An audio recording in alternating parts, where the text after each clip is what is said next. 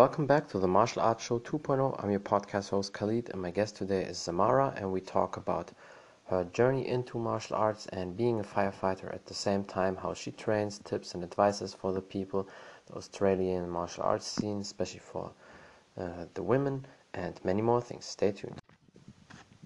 How are you doing? Hi, how are you? I'm good, thanks. That's perfect. I'm fine. I'm very happy we can do the podcast today because I told you before you're amazing. I really like your account.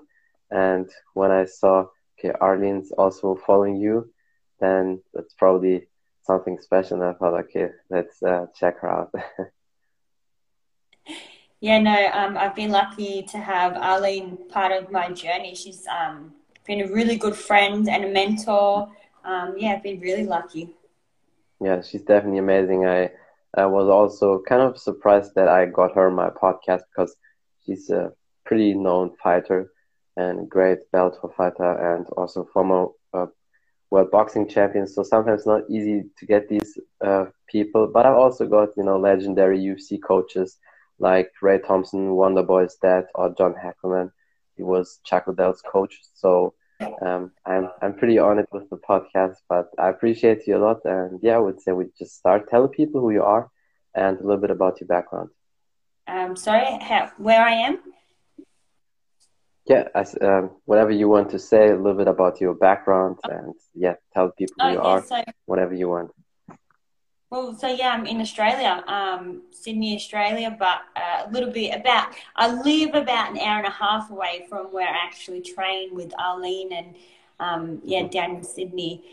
But um, I probably come down here about three, three or four times a week to train, and then do the rest of my training back at home. Um, I met I met Arlene uh, almost two years ago now. So, and that's when I started um, my MMA journey. I actually mm-hmm. was doing. I think I told you previously. I was doing um, Muay Thai and Jiu Jitsu for quite a while before I actually um, started competing in, in MMA.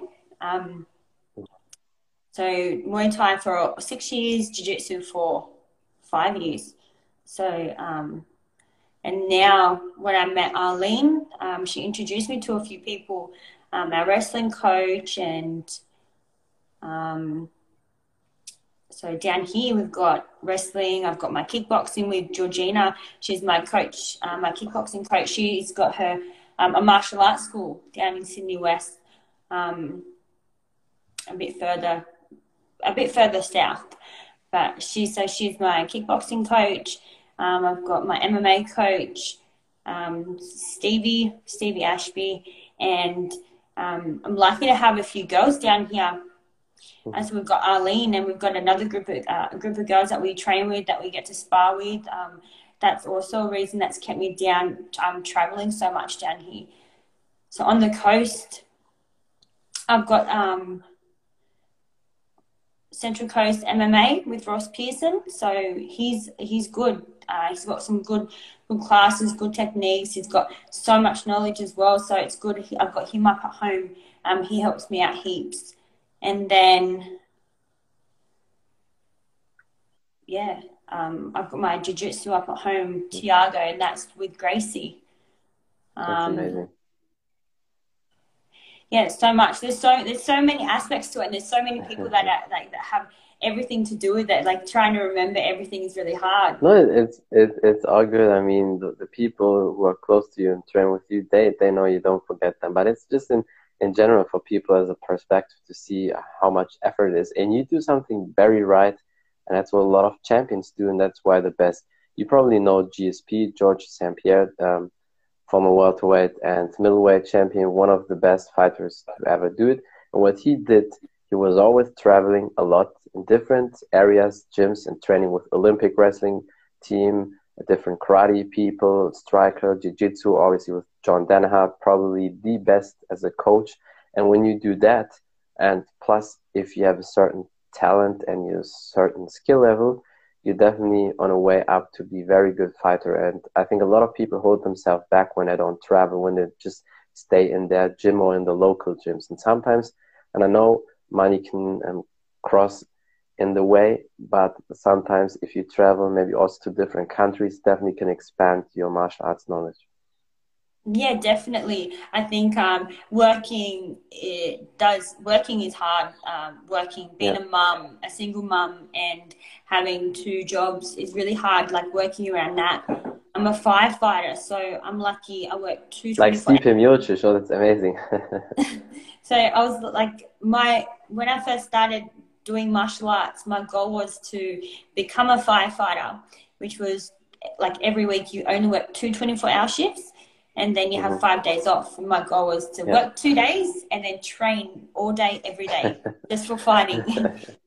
so I got there, but life still gets in the way. You still have to, like with COVID, I had to find another mm. job. Um, like you said, with the traveling, with the expenses that everything costs for training, um, it's, yeah, it, it, it costs a lot of money to keep doing it. Yeah.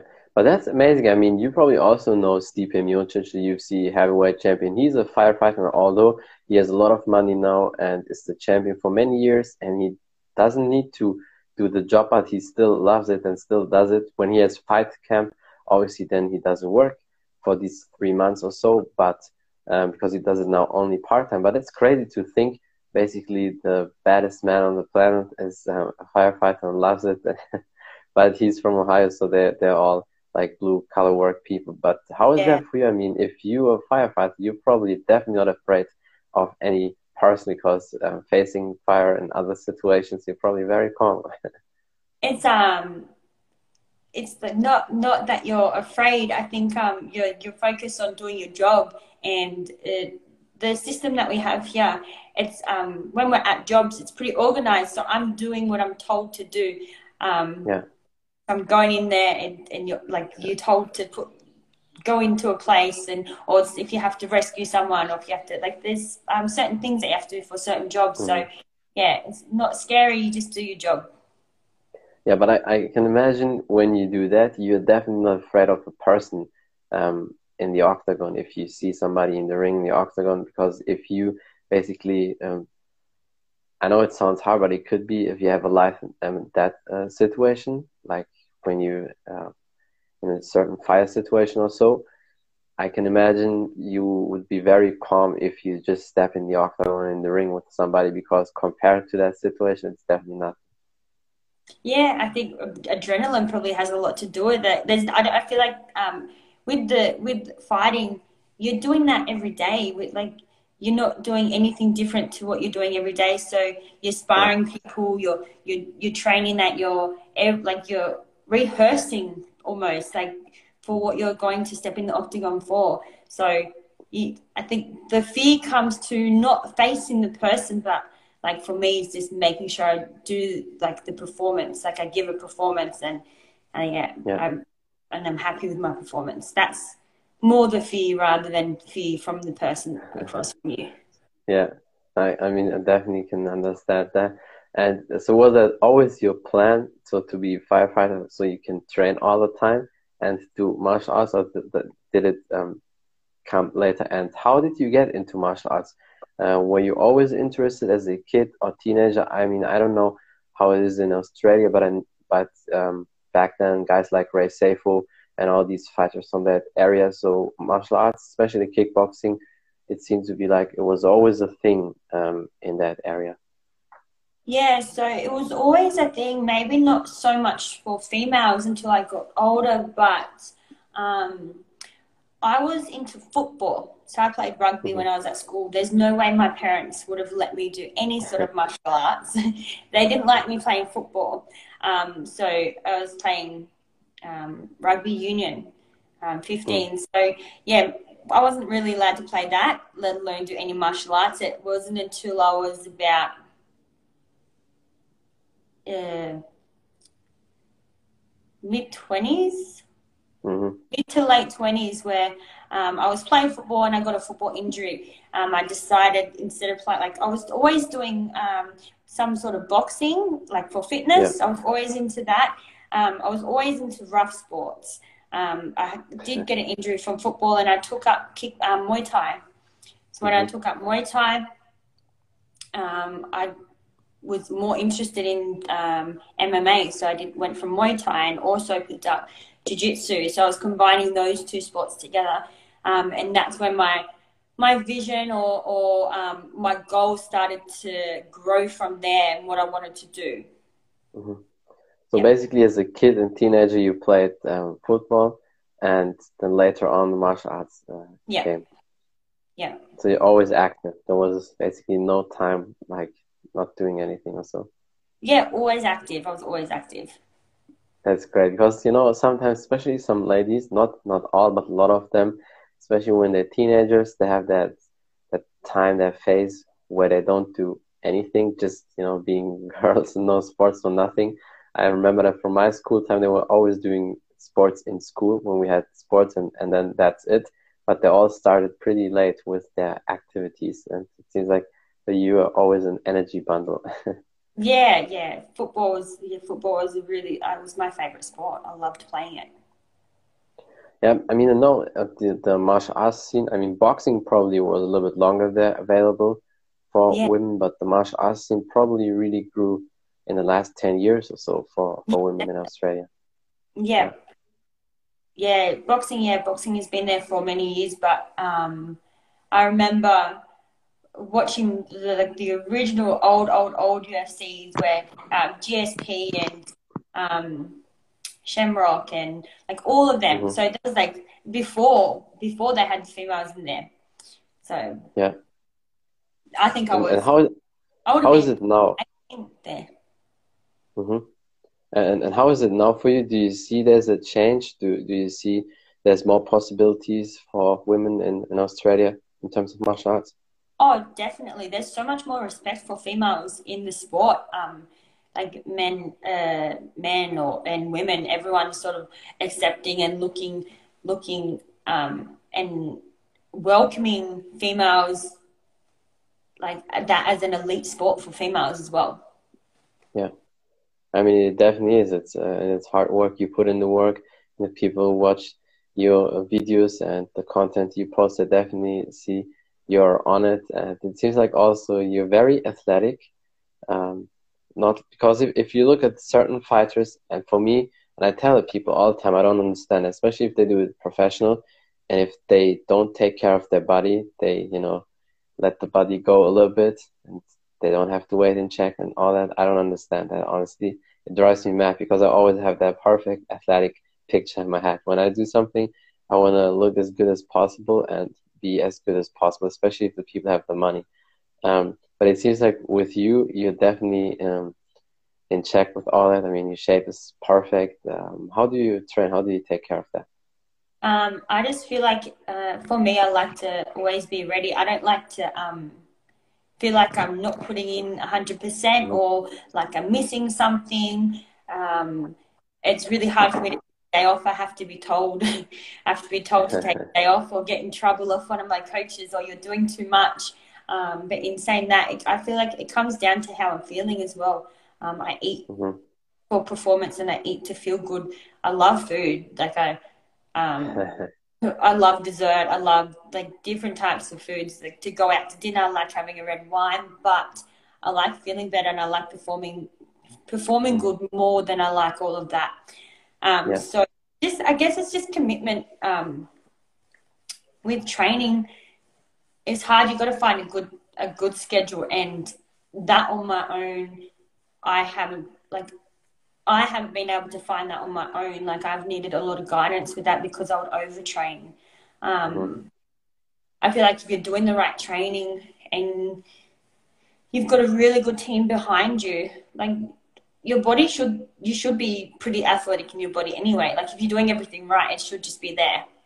That's true, yeah. But a lot of people don't um, pay attention to that because it's a lot about details, and I'm known for being crazy about details. I I, am, I believe of the ten thousand repetitions because uh, once um, I saw a study that it takes five to ten thousand reps until um, you know a rep or exercise, whatever you do, movement is connected between body and mind. When I saw that, I thought, okay, well then I I know what to do.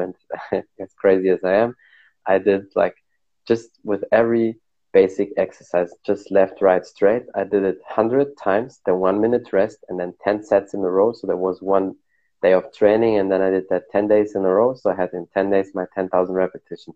And then on to the next one, just the hooks, then uppercuts, knees, roundhouse kicks, and all that. But when I did that, you really feel you getting into it. You, you drill it until you can't make it wrong. And I think that is one reason why certain fighters and certain athletes are just that good because they drill it all the time. Sure, genetic maybe plays a role, and some fighters are more athletic. And at the end of the day, you can be the most athletic, but if the skills are off, it doesn't help you. But I'm always surprised when some people don't take care of that because that's an extra thing that can help you all the time. And that's why I'm very impressed with you. And you probably do also your right strength and conditioning training.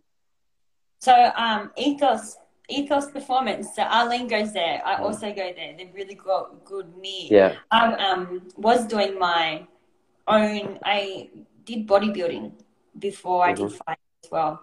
Um, so with I was always on top of my strength and conditioning, but it wasn't fight specific. So yeah. um, finding a place like Ethos Performance, um, they were really good. Um, with the training, with all the types of disciplines and different sessions that you have to get in for um, for MMA and to fit that in with my job and the kids. Uh, me's been awesome, being able to um, combine yeah. what I need with strength and conditioning for two days a week. If my schedule's, he just fits in with my schedule. So mm-hmm. it's really good and it's exactly what I need. Yeah. I mean, I definitely can see that it's like basically a savage lifestyle you have. Yeah being a firefighter, then martial arts and training all the time, being in perfect shape like you. And what is uh, your weight class? So um, I put my name down for three different weight classes. I can go to 57, 61, and 60, 67. Um, yeah, so 125, 35, and 45 for the American people. Yeah. Uh, yeah, so you can jump between all that. But would you say it's not too um, crazy for your body. The, I mean, the the last the sixty six to one forty five uh, is definitely easy, but um, yeah, how is that for your body then? I sit at um, I sit between sixty four and 60, 67 around then. Like sixty four, I maintain. Um, mm-hmm. So to drop. So that's your your weight. Also, you have usually outside of camp 64, 65 kilos. Sixty four is uh, like I maintain pretty easy. Um, mm-hmm the last camp was um, 60, the weight was 62. Um, and my cuts are pretty easy. I, I still eat so much. I'm, I'm, yeah. I don't, I don't cut carbs. I don't cut, cut fats. I'm eating three to four meals a day, um, plus okay. And the come the last week, I'll do my water load, and I end up coming the day of. I was 59 um, 59.8 mm. or something. So then that day I like a water a water cut and then I was able to drink and eat because I was under my That's weight amazing. and it was really easy. Yeah. So That's great. So yeah, that, there you can see. Mm-hmm. But there you can there you can see that when the strength and conditioning is in check and when you have everything in check like you have, it's pretty easy, especially when somebody has a perfect uh, body like you. It's easier to cut the weight because obviously if somebody has more fat, the weight cut becomes harder because when the muscles hold a lot of water, and that's why it's probably that easy for you. But it seems like also, I don't know if it's a thing in, in Australia. I know it's in Taekwondo for whatever reason. The fighters are always extremely tall, even though they don't weigh much. They weigh like 65, 66 kilos, but suddenly they're like six three or so. And it seems like a lot of the people around you, and um, they're also uh, pretty tall, a little bit taller than you. So how tall are you? Yeah, so I'm 166 centimeters. Mm. Yeah. That? yeah, one meter. Six. So that's um, five, six. Yeah. Yeah. so, there are. If I was to stay in the 67 kilos, um, mm-hmm. the, uh, most of those people are a lot taller than me. Yeah. and I can definitely imagine because they want to use the the reach also as an advantage. But 66, 67 kilos, that's barely what you weigh, or is that your hev- heaviest you walk that's around? My, yeah, so when I first started MMA, um, I was pretty close to I was pretty close to 70. Like I was 70. Um, and then mm-hmm. just walking around at 67 shortly after. But I guess that was just the um, difference in my training change. Yeah. So now um, my body has settled into the whole, like the routine, the the um, the strength and conditioning, the wrestling, everything added together.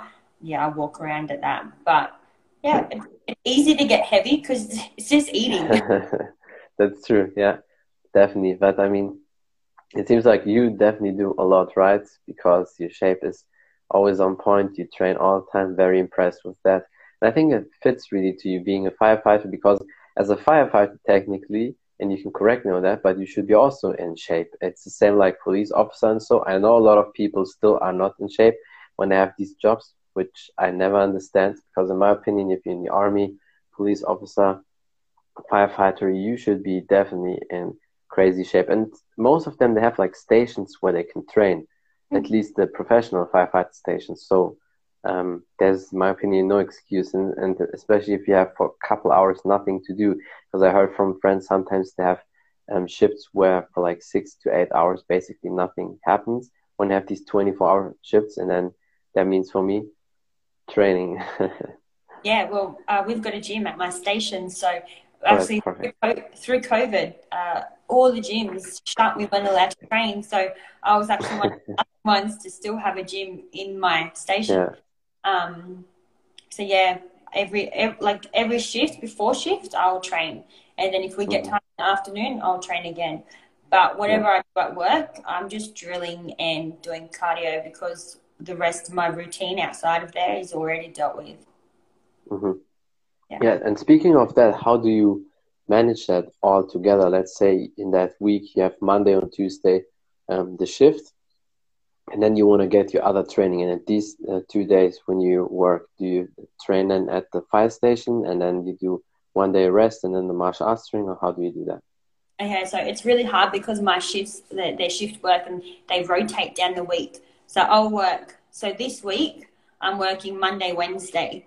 Um, so Monday, Wednesday, um, I actually used yesterday is my rest day. I didn't do any training. So sometimes mm-hmm. I can use work as rest day. And then yeah. I had uh, physio today. So I had recovery today as well. Um, and I'll go and do some drilling at the gym tonight. Um, I try like, okay, my coach has only wants me to do two of each discipline. So mm-hmm. two wrestling, um, two wrestling classes or two wrestling sessions, two two pad sessions with him, two pad sessions with my um, kickboxing coach, um, two jiu-jitsu sessions, and then my strength and conditioning. That obviously changes as well because coming into a camp, um, I pick up sparring and drop a lot of the yeah. sessions. Mm-hmm. But it seems like you plan everything really in details. I like that.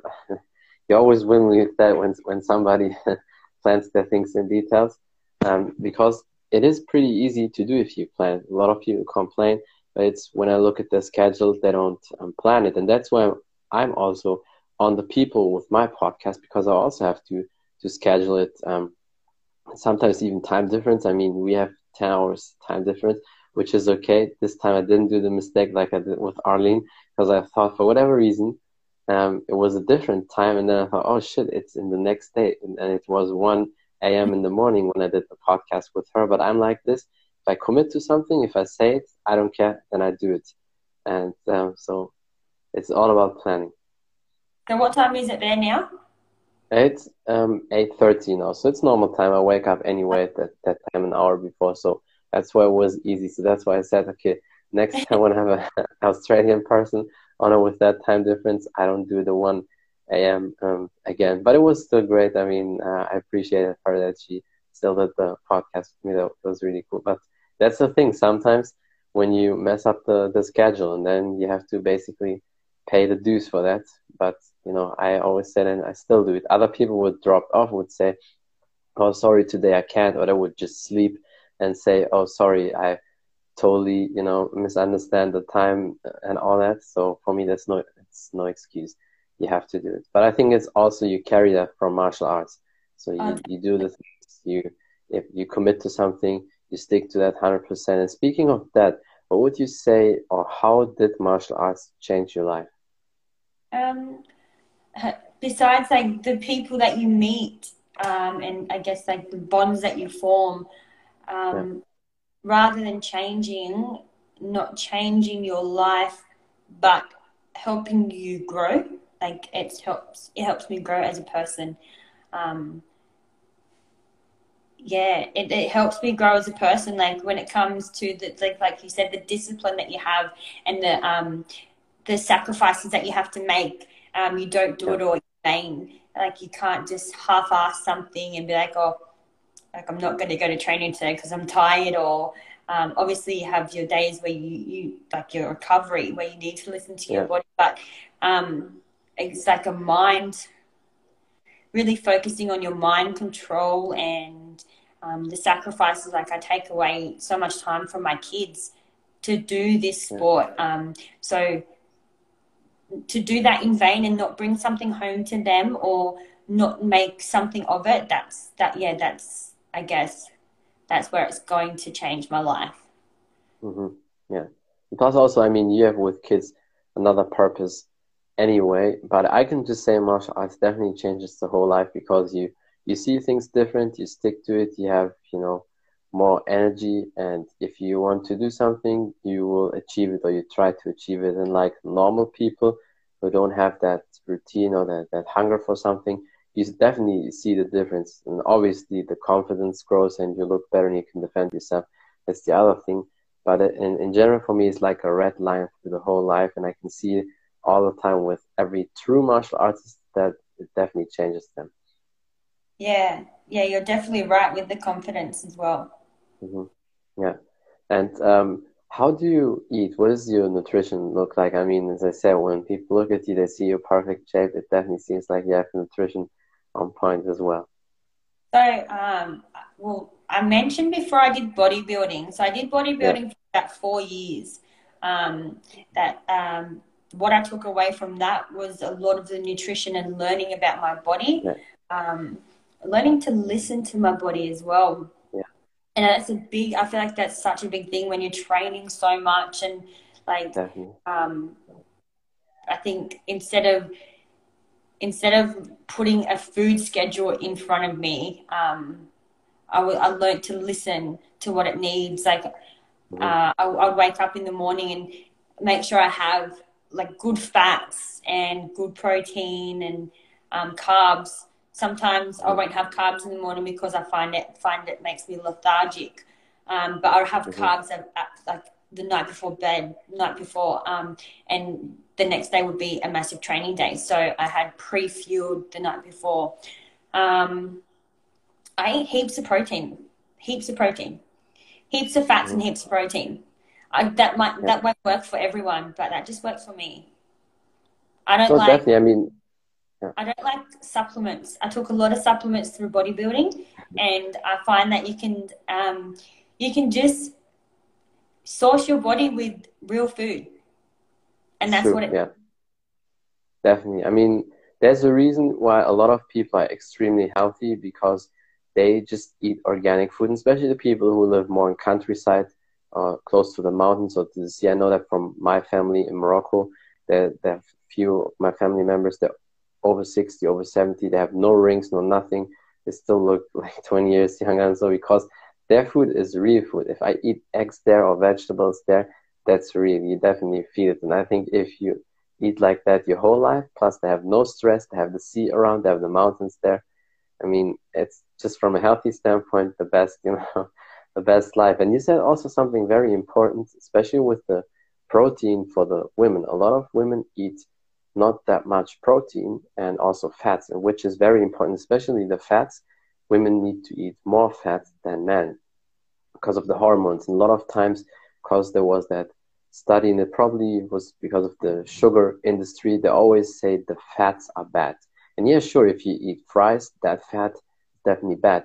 But good fat like avocado, olive oil, coconut fat, nuts, and stuff like that is very good and it's important. And I see that a lot of times women always eat very fat and very protein, and you definitely need to eat more protein and also more fat. Yeah, definitely, I agree with that. And um, how do you eat in the morning? Because you said you you like the, the fats and proteins, so you probably eat um, eggs. Yeah, yeah. I yeah. like. Um, I just have eggs. I don't put anything in them. Um, I'll have them. I'll just like crack it. I might have four or six eggs, and I'll crack them and just whisk them up. Put them in the pan with um with olive oil or butter, and then I'll have like a cup of pineapple, a cup mm-hmm. of pineapple and berries, like berries, um, maybe some nuts. So that yeah. would be like a typical breakfast for me. That's a perfect one. Already you have the antioxidants with the berries, and it tastes good.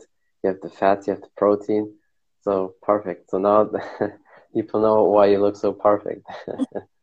they they start to track your routine, and especially the women. I can just say whoever is watching, they should um, check what you do and maybe contact you if they need advice, especially in terms of nutrition. I mean, you're the perfect example on how to do it. And um, yeah, is there anything else you want to say? Maybe something you want to promote, some last advice, maybe some beauty hacks for the ladies, how to look perfect like you. um, no, I actually don't have anything to promote, but um, I seen my daughter was watching Layla, so I'll say hi oh. I hope I didn't mess it up. no, no, fine. No, thank Good, you for yeah. Anytime, I really appreciate you, and thank you for everybody who was watching. And then until next time, bye everybody. Bye. That's it from the Martial Arts Show 2.0. I'm your podcast host Khalid, and my guest today was Samara, and we talked about her journey into martial arts, her training, how she prepares for fights, being a firefighter, and a mom, and how to manage it all in one, and many more things, topics, tips, and advices for you out there. Thank you for watching, thank you for listening, and don't forget to follow Samara on Instagram. Check out all her links. Follow me on Instagram at Taekwondo Artist. You can also follow this podcast on Spotify, or if you an Apple user, you can listen on iTunes. Give me also rating. And until next time, bye everybody.